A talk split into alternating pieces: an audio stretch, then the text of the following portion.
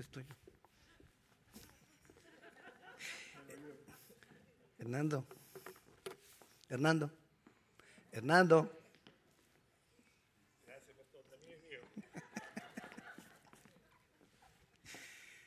Gloria a Dios.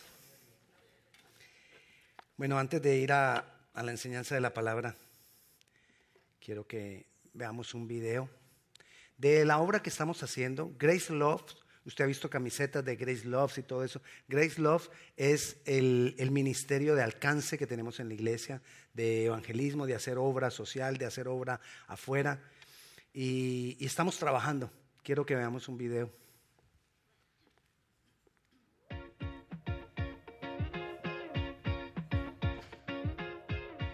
family. I'm Debbie Nagel. I'm from Grace Covenant Church Sterling, and I am standing in for Pastor Corey Bendix with another Grace Loves update.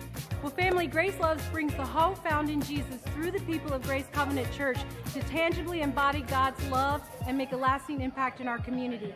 And today is a perfect example of how we carry that mission out in our community.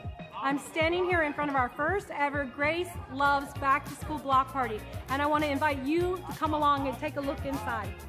We are here serving at the Grace Loves Block Party Back to School event. There were many activities here, including nail station, prayer station. There was a moon bound, so we were giving out clothes. There was a barber station and activities for children. Basically, we had something for everyone, for the kids, for the parents. You know that God was with us throughout this whole event, and we're so excited to see what God does through all of these families and through all these children's lives, and we are so happy and thankful to be a part of it.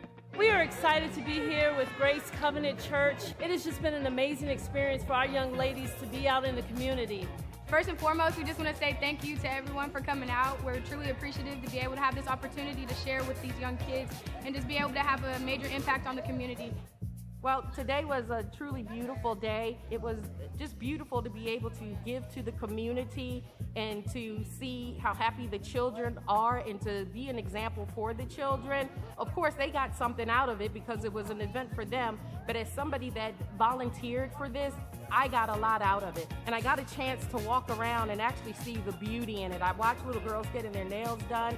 I watched young men getting haircuts and people praying together and interacting. So there's beauty in that. There's beauty in giving, there's beauty in sharing and speaking the word to one another.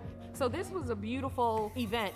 Our favorite part, I think it was the bouncy house. Yeah. yeah. The water bouncy house. Food. And the food. the food and the food.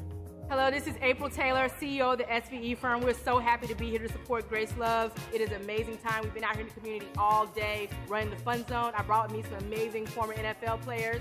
And just thank you to Grace Covenant and Mobile Hope. Thank you for being just supportive in everything that you do. I just want to say thank you for being able to be a part of the family, a part of the Grace family and this community that God has put together.